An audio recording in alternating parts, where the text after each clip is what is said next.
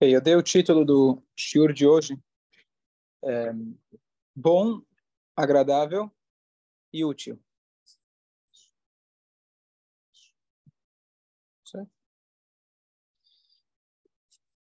E a gente vai começar hoje, então, as três brachot que a gente faz diariamente, que são as brachot da Torá. É a única mitzvah que nós temos sobre a mesma mitzvah, e ainda mais diariamente, três brachot sobre a mesma mitzvah. Não existe. Mesmo o tefilin, que a gente, eventualmente, de acordo com algumas opiniões, como a gente estudou no domingo, se faz duas brachot, uma sobre o braço ou sobre, sobre a cabeça, porque são duas mitzvot independentes. Não existe você fazer três brachot ou duas brachot sobre a mesma mitzvah. Você pode ter uma antes de comer, uma depois de comer. Você pode ter três brachot na Megillah ou na vela de Hanukkah, mas não é pela vela de Hanukkah. Sobre a vela de Hanukkah tem uma. A outra é Shechian, que bom que eu cheguei no dia de hoje, na mitzvah de hoje. Outra Sheasanissim, que Deus fez milagres. Então, está ligado com a vela de Hanukkah, mas não é uma brachá sobre a mesma mitzvah. E aqui nós temos três brachot sobre sobre a mesma mitzvah. Qual a sessão? Limpeza, a gente faz, faz duas, ou duas ou três. De? É, sobre, sobre a matzah. matzah. Então, sobre a matzah, se você prestar atenção justamente na, na, na Kiara, nós fazemos, seguramos as três matzot para fazer o amotzi. Soltamos a de cima e aí fazemos de alahilat matzah. É. E uma é a brachá para poder comer. A outra é brachá para poder fazer a mitzvah. Então, também, às vezes, posso pegar uma fruta nova e fazer duas brachot. Mas uma é lá pela novidade, outra é pela, pela, pela fruta da árvore. Então, não é exatamente a mesma coisa. Aqui não. nós temos três brachot para fazer a mesma coisa, o estudo da Torá. É. Certo?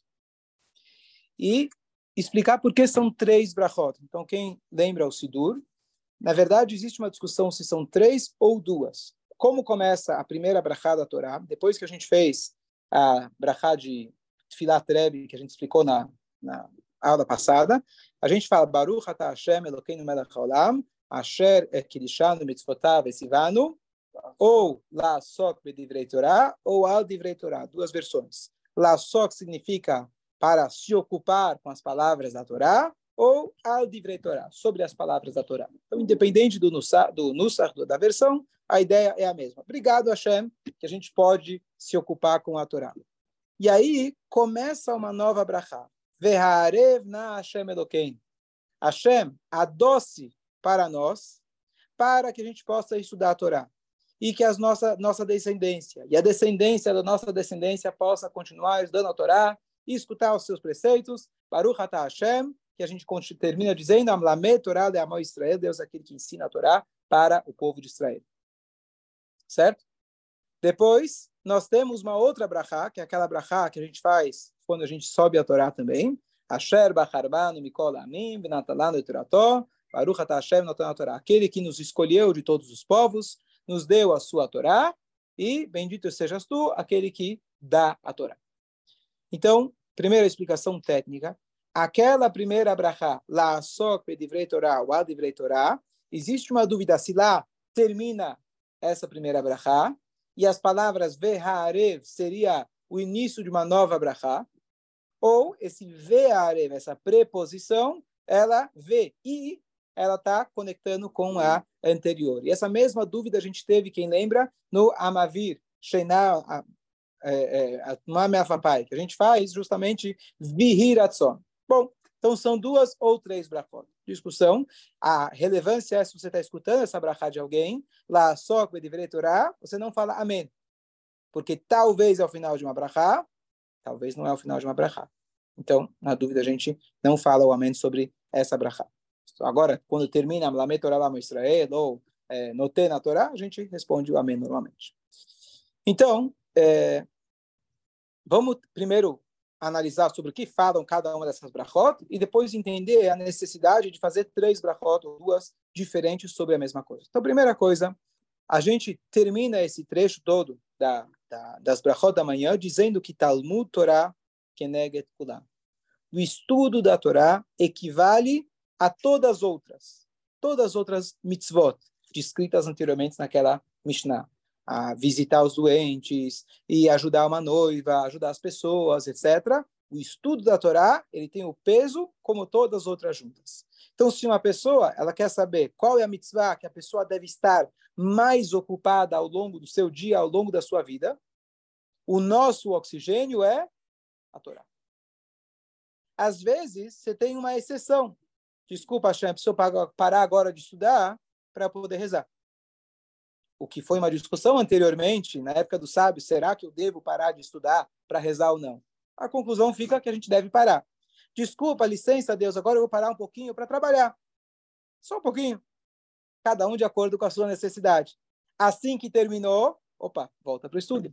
Desculpa que eu preciso agora cuidar da minha família. Terminou? Volta a estudar a Torá. O nosso fixo é o estudo. De vez em quando a gente para para coisas que a vida nos obriga e Hashem entende, e Hashem já não entende, ele contempla isso já desde o início, então ele fala, bom, vai fazer tua mitzvah. Tem situações onde a Torá fala, será que eu preciso parar o que eu estou fazendo de estudar a Torá para ajudar uma outra pessoa ou não? Tem várias discussões, vários cenários. Será que eu posso delegar para uma outra pessoa fazer ou só eu posso ajudar? Se só eu posso ajudar, então vou parar o que eu estou fazendo e vou ajudar outra pessoa. Mas se é uma coisa que outros podem fazer, será que eu preciso parar ou não? Se tem um enterro, se eu paro de ajudar ou não? E assim tem várias situações. Por quê? Porque o fixo do Yudi, o nossa, o status quo, o que nós estamos fazendo, deveríamos estar fazendo o tempo todo, é o estudo da Torá. Tanto é tanto é. Pergunta polêmica, opa, vamos. Exército em Israel, mesma coisa. Pessoa aceitar para salvar as vidas, ele deve estar lá e entregar a sua vida.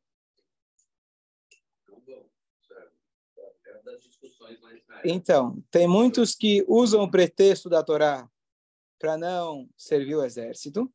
Tem alguns que estudam Torá e fazem exército, que se chama Shvat Esder, e são a turma Mizrochnik, Bnei Akiva, você lá pode confirmar. Tem alguns amigos meus, por exemplo, que, pelo estudo da Torá, eles postergaram o exército para fazer depois de casar, depois de certo momento de passar na Yeshiva.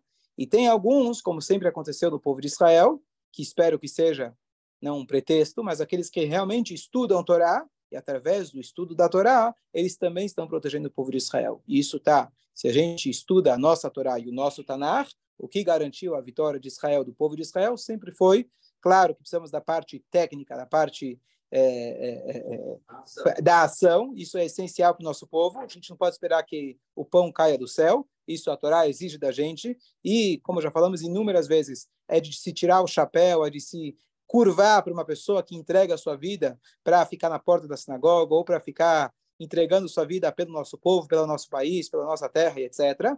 Mas existe também, em paralelo, a necessidade de que pessoas sentem estudo e Torá, e essa Torá ela serve como proteção para aqueles que estão na frente de batalha. Isso sempre funcionou no, em todas as guerras do nosso povo.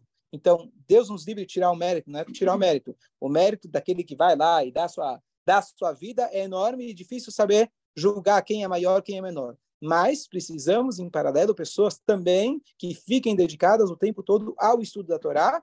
Isso garante, isso ajuda para aqueles que vão para o fronte para terem sucesso também. Então, é, só deixar. É,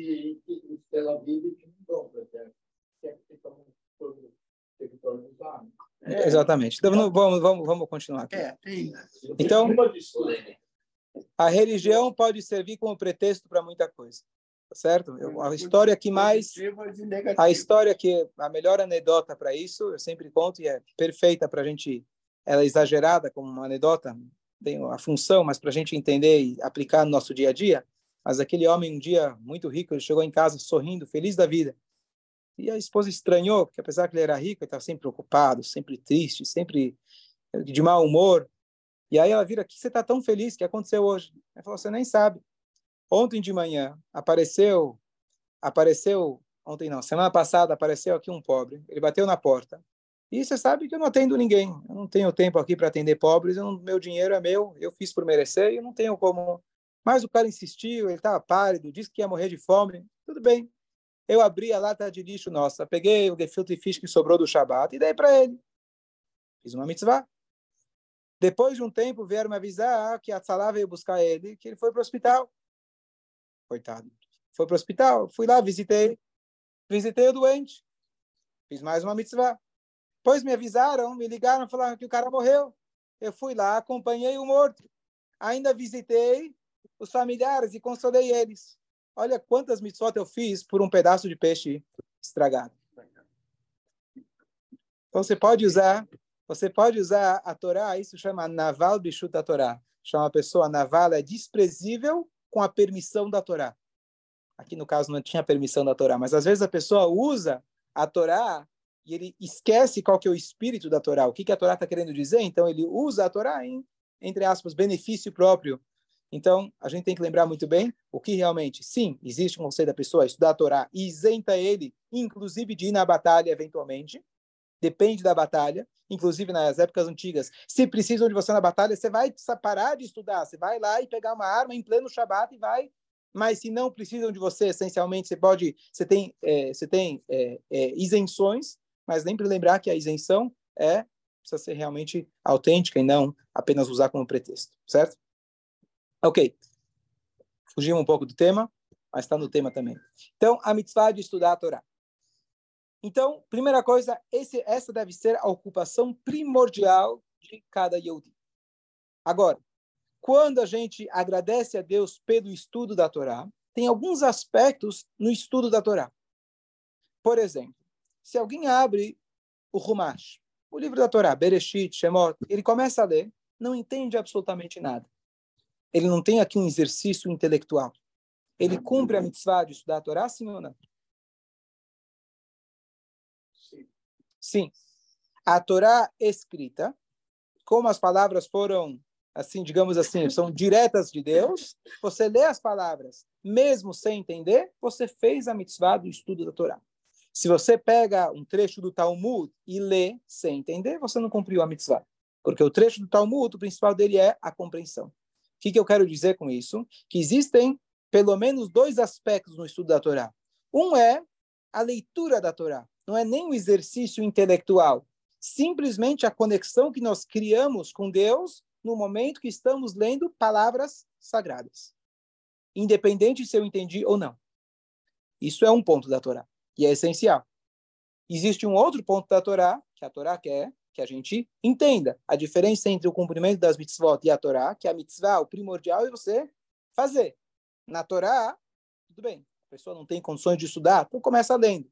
Mas o importante a gente é que você, a gente espera que você vai ler a Torá, vai entender, vai quebrar a cabeça, vai desenvolver essa capacidade intelectual e você compreender a Torá. E além disso, além de você, então, número um, estar estudando, se conectando com Deus. Número dois, você está processando intelectualmente. Você deve levar essa informação para os seus sentimentos, para o seu modo de viver e para as suas atitudes. Por isso, inclusive, tem uma famosa discussão no Talmud, que demorou muitos anos para os sábios chegarem na conclusão, que a conclusão foi que eles não chegaram em conclusão, e a, e a conclusão sobre o que é maior, o estudo ou a prática? Estudo da Torá ou a prática das mitzvot? O que é maior? A prática é maior? Então, vê, olha a resposta. Grande é o estudo, pois ele leva à prática. Os dois. Então, é, o estudo ele é maior, por quê? Porque o estudo leva à prática. A prática não necessariamente leva ao estudo. O estudo, se você vai estudar, vai desenvolver, você vai criar gostos, vai acabar fazendo. Então, grande é o estudo porque ele leva à prática. Exatamente. Se não tem você vai praticar o quê? Claro que a pergunta do Talmud não é qual é maior. Eu vou, ou eu vou fazer mitzvah ou fazer Torá. Não, não é essa a pergunta. Você precisa dos dois, obviamente. Eu vou respirar ou vou comer? Qual dos dois é mais importante? Não, é, não foi essa a pergunta. A pergunta é mais, digamos assim, teórica, certo? Mas a questão é que porque o estudo é grande, porque ele leva à prática, certo? Ou seja, você falou que a prática é maior. Tanto é que o estudo ele é maior, porque ele leva à prática. Acaba sendo, como eu falei, a conclusão é que não tem uma conclusão, só dos dois. É, mas, a, a, mas o que, que a gente vê? Que o estudo da Torá, autêntico e verdadeiro, não é apenas um estudo intelectual. A Torá ela tem que levar você a uma mudança, certo? Aquilo que o, a frase o, boa seria o estudo é, é, é, é grande quando leva à prática. O estudo ele é grande quando ela leva à prática? Não. Porque aqui ele está dizendo que é implícito que quando você estudar, ele vai te levar à prática. A pessoa que vai falar, eu vou estudar a Torá, mas eu garanto, prometo que eu nunca vou cumprir. Você está entrando num risco. Porque se você estudar, é provável que você vai cumprir. Você não tem que estudar para poder cumprir, você deve começar cumprindo. Mas vamos supor que a pessoa se nega a cumprir, a tendência é, depois que ele estudar, ele vai acabar cumprindo também. Mas o, tem um, um, é, um é, apicoires? Não, então, tem exceções, tem exceções. Tem, então, a tendência né? é levar à prática. A pessoa pode usar, exercer seu livre-arbítrio e não praticar? Pode. Não deve, mas ela pode. Mas a tendência do estudo é levar à prática. Fala que o estudo, porque leva à prática, você já está dizendo que a prática é melhor. Estou dizendo. Maior, superior. É, é, é, o objetivo final é a prática. Perfeito, perfeito. Então, por isso estou dizendo, é uma conclusão que acaba sendo, é, ela, como chama, auto-retroalimenta, é circular. Ele leva à prática, quer dizer que a prática é maior, mas você não pode ficar só na prática, você ficar só na prática, você não vai estudar. Então, você estuda para levar à prática, e aí você certo? vai se retroalimentando. Não, você tem razão. O objetivo final, o goal, o objetivo é a prática. Como eu alcanço esse objetivo, eu vou precisar de treino eu vou precisar de fazer exercício, senão não vou conseguir jogar. Então, o que, que é maior? O exercício? Sim, o exercício leva à prática. Não é bem exercício, porque a Torá não é só exercício. A Torá, já, o próprio estudo, ele já tem um valor por si. Certo? Agora, ter, então, só uma, a, aquela frase, eu sou um médico que fuma, isso não funciona no estudo da Torá. Eu sou um sábio da Torá, mas não existiram, talvez até existem pessoas que são profundos conhecedores da Torá, só que não praticam. Pode acontecer. Mas esse estudo dele não é que falta na questão é, apenas a prática dele. Falta na compreensão dele. Por que falta na compreensão? O cara é um gênio. Ele leu o Torá, sabe, sabe de falar de cor e salteado melhor que muito rabino. Pode ser, pode acontecer. Mas falta, inclusive, na compreensão dele. Intelectual. Por quê? Porque a Torá não é um livro baseado unicamente na razão. A Torá é um livro que ele dá, na verdade, Deus ele pegou a coroa, pegou a pérola da sua coroa e transmitiu ela através da sua sabedoria infinita. E ele colocou essa, essa sabedoria na Torá. Portanto, se a pessoa se aprende apenas a sabedoria, ele não está, na verdade, se relacionando com a Torá. Tem conceitos da Torá que você só vai entender. E entender significa você realmente interiorizar aquela ideia quando você praticar. Porque a Torá não é apenas algo intelectual, não é apenas a razão. A, a Torá é, tem que, como chama, englobar tudo. Então, tem a Torá, na verdade, para você entender, você começa estudando, você começa lendo, você começa depois entendendo, mas você tem que praticar, porque só a prática que vai realmente fazer que você tenha realmente essa compreensão total. Só dar um, um pequeno exemplo sobre isso. Tinha um rabino que uma vez trouxeram para ele uma pergunta. Fizeram uma pergunta para ele. Ele quebrou a cabeça, quebrou a cabeça e não conseguiu chegar na conclusão. Depois, o nome dele era Heskelandov, de Praga. E aí, ele, depois que fizeram a pergunta, a pessoa não conseguiu chegar na conclusão e trouxe a pergunta, trouxe a pessoa e falou, mas espera aí, essa pergunta que você me fez, que você queria uma solução, é uma questão real, uma questão prática ou só teórica? Ah, não, era só uma teórica, só teórica. Ah, agora eu entendi. Agora eu entendi porque eu não consegui chegar na conclusão. Se a Torá precisasse ser aplicada e Deus que, quisesse que eu chegasse numa conclusão, ele ia me ajudar para conseguir chegar na conclusão. Como a pergunta é só teórica, fica na teoria. Então, eu não tive aquele siata de Shmaya, que se chama, aquela ajuda, intervenção divina para eu conseguir chegar na conclusão final. Então, a Torá e a prática, elas são interligadas, elas são é, é uma coisa só. Eu não posso apenas analisar a Torá de forma intelectual. Então temos o próprio estudo da Torá, a leitura da Torá, que é a conexão com Deus, tem a compreensão e essa compreensão deve levar a sua conduta. Dúvidas? É, a gente pega os arbata minim e diz ah, esse daqui é o que estuda e pratica e esse é o que estuda e não pratica. É meio... Está errado. Então, na verdade, eu vou te falar, eu vou, é... eu vou explicar é. o que você está dizendo, que as pessoas trazem esse conceito de maneira é. errada. Antes disso, tem ainda, a gente tem na Torá os dois irmãos, Issachar e Zebulun. Issachar, ele era o homem que saía para trabalhar, e Zebulun era o que, não, desculpa, ao contrário, Issachar para estudar e Zevulun saía para trabalhar. Então eles tinham um acordo, se chama até hoje Issachar Zvulun, você paga para alguém estudar, o mérito do estudo dele vem para você e o teu dinheiro você dá para ele uma parte e assim os dois estão felizes. Mas não é exatamente isso. Você acha que um Yehudi pode passar um dia sem estudar a Torá? Você acha que Zevulun não estudava a Torá? É claro que ele estudava a Torá, só que ele estudava a Torá no navio, balançava para cá, balançava para lá, dava tontura, quanto que já conseguia se aprofundar. Não tem dúvida no tempo do navio, todo, todo momento que ele tinha livre, ele estava estudando Torá. Mas ele não conseguia ter o tempo, a cabeça, a concentração, como aquele cara que estava sentado o tempo todo estudando Torá. Então, você tem essa, essa, essa sociedade que o mérito de você estar tá totalmente imerso na Torá, um pouco dele se dá para mim, e vice-versa. Assim também a gente fala das quatro espécies de Sukkot, tem o Lolav, o Etrog, um que estuda e não pratica, não é que não pratica, não é isso.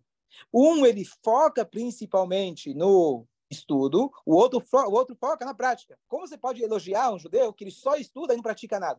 Como você pode elogiar um judeu que pratica e não estuda? Não existe alguém praticar a Torá sem estudar. É impossível. Pega o Shabat, pega o Kasher. Se você não estuda, é impossível você praticar. Então, pode ser, tem pessoas que ele dedicam a maior parte da vida dele para a prática. Tem pessoas que só praticam e não estudam? Tem, mas a prática dele é o que a gente está descrevendo lá nos quatro tipos. Sim, tem pessoas que a gente também quer se unir com o cara que não faz nada, que não, etc. Mas o conceito que eu estou falando de prática e estudo não são é, mutuamente como se, é, é, exclusivos, exclusivos. Então, eles são, na verdade, complementares. Tem pessoas que focam mais na prática, tem pessoas que focam mais no estudo, certo? Mas o estudo é essencial para todo judeu. Não existe um Yodi passar um dia sem estudar a Torá. Isso é impossível. Agora, eu tenho uma pergunta. O que é estudo da Torá? Pegar um Rumacho, o Horácio, ou é pegar um livro de um rabino que pega um... Muito boa pergunta. Em pouca, assim, a gente já estudou uma vez no Rotal Mutorás, desde o estudo da Torá. O Rambam ele fala que a pessoa tem que dividir em três. Sim, o Talmud fala para a gente dividir em três o seu estudo.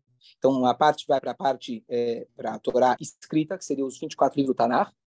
Depois, uma parte vai para é, a, a, as drashot, que são, é, que são as conclusões. E a outra parte,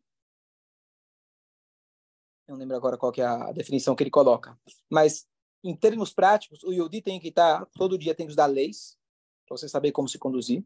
Todo dia você tem que estudar um trecho da Torá, das escrituras, pelo menos, tem que estudar um trecho da Torá, e você também tem que desenvolver aquelas ideias, que antigamente era o Talmud, e hoje, como você falou, se eu pego um livro de um rabino autêntico, que tem o conhecimento, ele desenvolve alguma das ideias, seja da Torá, da Tfilá, do Tanakh, onde for, do Talmud, da Laká, você está lendo aquilo, você está fazendo esse texto que é esse desenvolvimento do pensamento. Então, todos eles são válidos, só que a gente tem que reservar. Se eu ficar só estudando teorias, teorias não, Torá, mas em termos, em assuntos que não são práticos, é fantástico, é estudo da Torá, mas eu não posso deixar de estudar as do dia a dia. Então, é importante todos esses, esses, esses componentes, certo? E dentro dessas drashot, etc., você tem trechos que são importantes para a gente incentivar o próprio estudo incentivar a própria conexão com Deus, incentivar a própria reza. Mas vamos deixar isso para outro momento, como que realmente se aplica o estudo da Torá. Mas o que, que a gente conclui de tudo isso? Vamos agora fazer um parênteses para a gente agora é, entender por que são três brachot. De maneira geral, nós temos aquilo que é bom e aquilo que é gostoso. Tudo que é bom é gostoso, sim ou não? Não. Não. Não. Normalmente o que, que é gostoso não é bom e o que é bom não é gostoso. Espinafre é bom? Depende. É. Sei lá, não sei quais são os últimos estudos. Ovo é bom? Café? Depende, depende. depende do dia que você abre o jornal. Mas vamos supor que é bom para a saúde, tá certo? Então é bom, é gostoso? Depende para quem, tá certo? É? Só para o papai, tá certo? Espinafre é um exemplo, mas tem muitas comidas que são saudáveis, mas não necessariamente aquela que você mais gosta. Agora, doce, fritura, etc, etc, etc. Eu não estou entrando médico aqui na questão médica, mas para muitos é, bo é gostoso, mas não necessariamente é bom. Quantas coisas na vida nós temos que são boas e gostosas?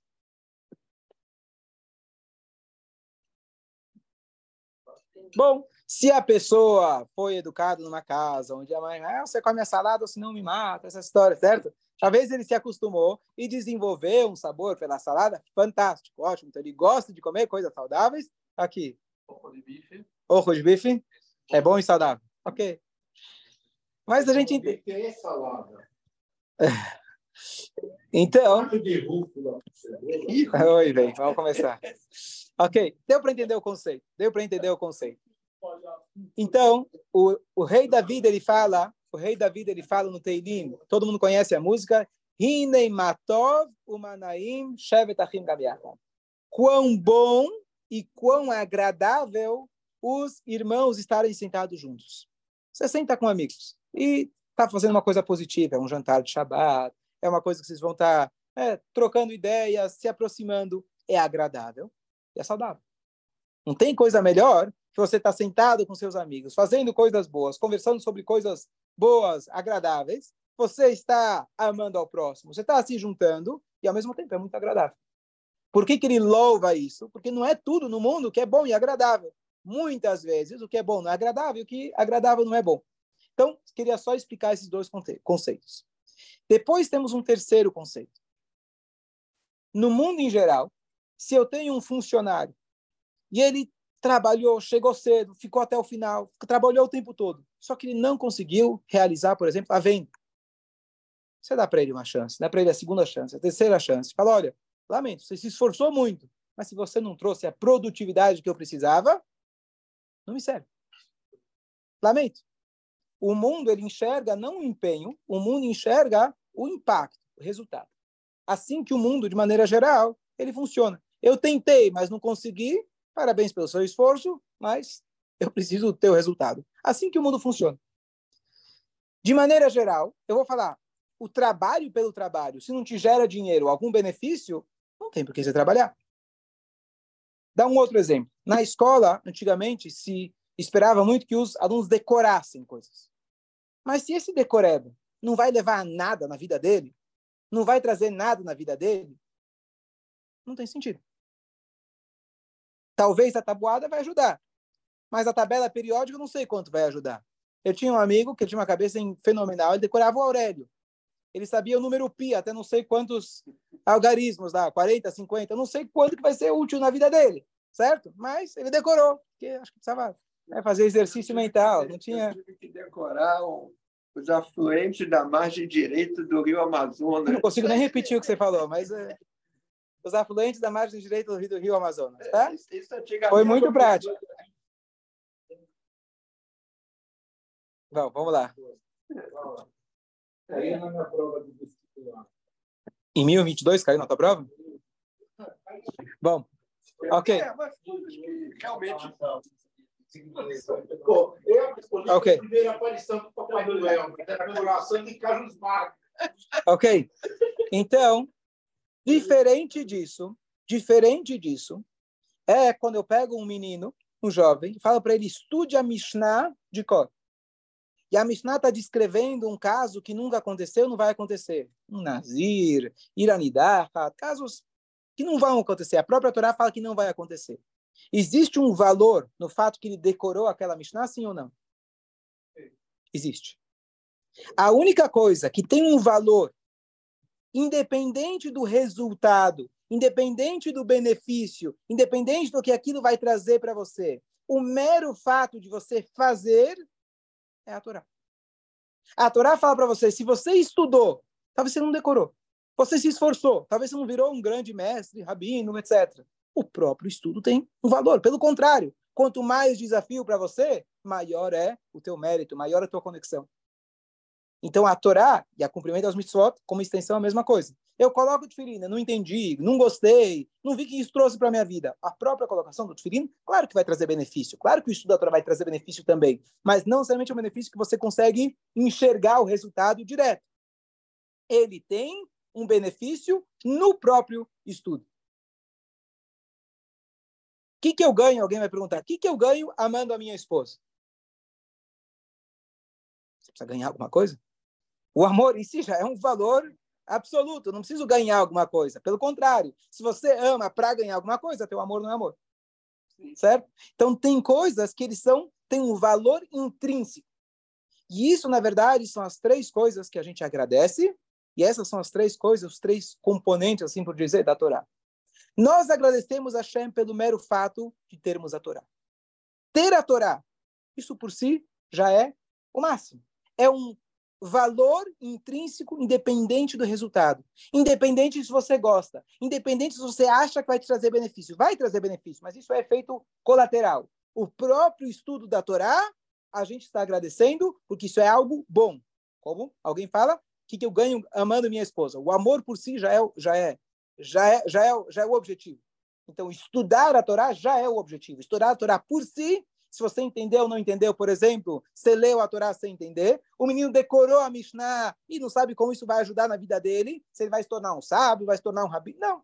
O próprio estudo da Torá que ele conseguiu colocar na cabeça dele tem um valor intrínseco. Asher kidishanu mitzotav etzivanu. Deus, você nos kidishanu, você nos santificou, você nos deu a oportunidade, lá só, ou al divrei Torá, a gente se ocupar com as palavras da Torá.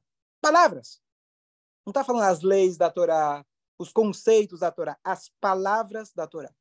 Eu me ocupo com as palavras da Torá. A pessoa pode sentar o dia inteiro e ler Teirim. Teirim também é considerado estudo da Torá. Ele leu Teirim o dia inteiro, pouco entendeu ou mal entendeu, ele tem algo intrínseco, uma conexão autêntica, máxima, verdadeira com a Kadosh Baruch. Primeiro ponto. Segundo ponto, segunda brachá, Ve'arevna Hashem Elokeinu adoce-nos as palavras da Torá para mim, para os meus filhos, etc. O que, que significa isso? Adoçar. Lembra o bom e o doce? Então a gente já falou, a gente já falou que é bom. Intrinsecamente as palavras da Torá são boas, mas não é suficiente. A Torá que a Hashem nos deu, diferente da mitzvah, que o principal é o cumprimento, no estudo da Torá, além da leitura, o principal é a compreensão. Torá, Hashem ele decidiu pegar a si mesmo, essa linguagem, pegou a si mesmo e se inscreveu nas palavras da Torá, no, no modo sabedoria. Então, eu preciso conseguir desenvolver a minha parte é, é, é, intelectual e desenvolver aquilo. E quando você estuda, você entende, tem um sabor.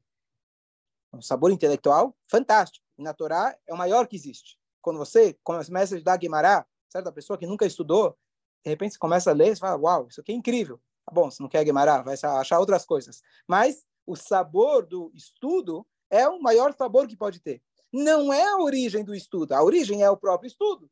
Se alguém lê o Teirim o dia inteiro, não sei se ele tem mais ou menos mérito, conexão daquele que estudou. Mas o objetivo da Torá é você ter a mitzvah, na verdade é assim, tem uma segunda mitzvah de ediat Torá, o conhecimento da Torá. E isso Hashem deu para cada um, e a Torá ainda garante que quanto mais você se esforçar, mais você vai compreender. Quanto mais você quebrar a tua cabeça, mais você vai, é garantido. Deus fala, não tem essa que você vai se esforçar a vida inteira, não vai entender. É garantido que você vai conseguir também cumprir essa mitzvah de compreender a Torá. Então, aí é o bom e doce. Quando a gente fala no bom e doce, é a mesma ideia, certo? Então é a ideia dos amigos sentados juntos. É o espinafre, que ele é bom, e também ele é agradável. É bom estudar a Torá e eu gosto de estudar a Torá. Então, essa segunda detalhe, a segunda parte da mitzvah. Terceira coisa, terceira coisa, a Torá nos eleva. Não só que o próprio estudo, mas depois que a pessoa estuda, ele muda a sua conduta. Ele muda a maneira dele enxergar o mundo. Ele muda a sabedoria dele. Um estudioso da Torá, ele enxerga o mundo com uma maneira muito mais avançada. E esse é o terceiro ponto, que é o benefício a utilidade da Torá. Eu não preciso dela originalmente. posso dar a Torá, independente se aquilo me trouxe uma mudança de visão ou não. Eu estudei termos, assuntos teóricos que não mudou. Mas a Torá também tem esse benefício. Tal como aquele cara que está sentado no escritório. O cara se esforçou para trabalhar, ele conseguiu trabalhar e ainda ele conseguiu vender. Ele conseguiu desenvolver o método de vender e ele conseguiu trazer o resultado. Então, esse é o terceiro componente, que cada um deles é independente, por isso são três brachot. Cada um deles é independente. Eu posso só ler a Torá, isso já tem um valor absoluto. Eu posso ler e gostar, tem mais um valor, também absoluto, mais um valor, que é de eu gostar e desenvolver. E tem um terceiro valor, que é eu conseguir aplicar a Torá. E por isso a gente fala Asher Bacharbanu Mikolamin, que é essa terceira brachá. Aquele que nos escolheu de todos os povos. ele nos escolheu de todos os povos, qualquer um pode estudar a Torá. Intelectualmente falando, você pode abrir o Google, você vai estudar a Torá. Mas você ter esses três componentes, e isso vai fazer com que você mude a sua maneira de enxergar, você precisa usar esses três. E para isso, você precisa ter a mitzvah do estudo da Torá, que isso é exclusivo a nós. A gente tem que ler a Torá, entender a Torá, essa Torá tem que te transformar. E assim as pessoas vão poder olhar para você e falar, olha, essa é uma pessoa que representa a Kadosh Baruch aqui no mundo. Como você vai fazer isso? Não é só deixar a barba comprida ou colocar um chapéu na cabeça ou uma kippah. Não é isso que vai distinguir você de todos os povos. O que vai distinguir a tua conduta. A maneira que você vai aplicar a Torá, não como o cara que deu lá o pedaço de gefilte fish e matou o cara, certo? E sim, você realmente aplicou o estudo da Torá para o seu dia a dia. Então, por isso, explica o nosso sábio que a gente tem três níveis diferentes, três camadas independentes na Torá, precisa das três, obviamente, mas são três pontos independentes que cada um deles tem um valor e por isso um abrahá para cada um deles. E aí, se a gente for perceber, existem três tipos de brachot de maneira geral. Tem as brachot de agradecimento, brachot de mitzvot e brachot de proveito. Agradecimento são brachot que a gente agradece. Proveito, borei pri adamá, borei pri aet, borei nebissamim, certo? E brachot de mitzvah, tefilin, tzitzit, etc. Então, a gente está fazendo aqui uma brachá de mitzvah. Mitzvah, por essência, já é bom. É a primeira. Depois, a gente faz a brachá de proveito. Birkat anelim, ve'arevna, que gostoso que é. E a brachá de agradecimento. Que o agradecimento está ligado, obrigado que eu posso fazer parte desse povo. Asher bacharbanu mikolamim. E eu posso aplicar isso. Quando você agradece a alguém, quando te fez o favor e você sentiu o efeito daquele favor. Eu estou te agradecendo, eu realmente sinto o impacto. A Torá fala, comeu, satisfez, aí você agradece. Então, agradecimento, esse, esse louvor, ele vem quando? Quando você já realmente sentiu o impacto dele. Então, essas três, os três pontos são as três brachot. Só para lembrar, então, resumir, isso aqui está baseado num comentário do Maharsha, do Talmud, esse shiur de hoje. Então, aquilo que é bom, aquilo que é gostoso, agradável, e aquilo que é útil, aquilo que traz um resultado. A Torá tem todas as três camadas, e a gente agradece a Hashem todos os dias por ter elas. Bom dia a todos. Bom dia.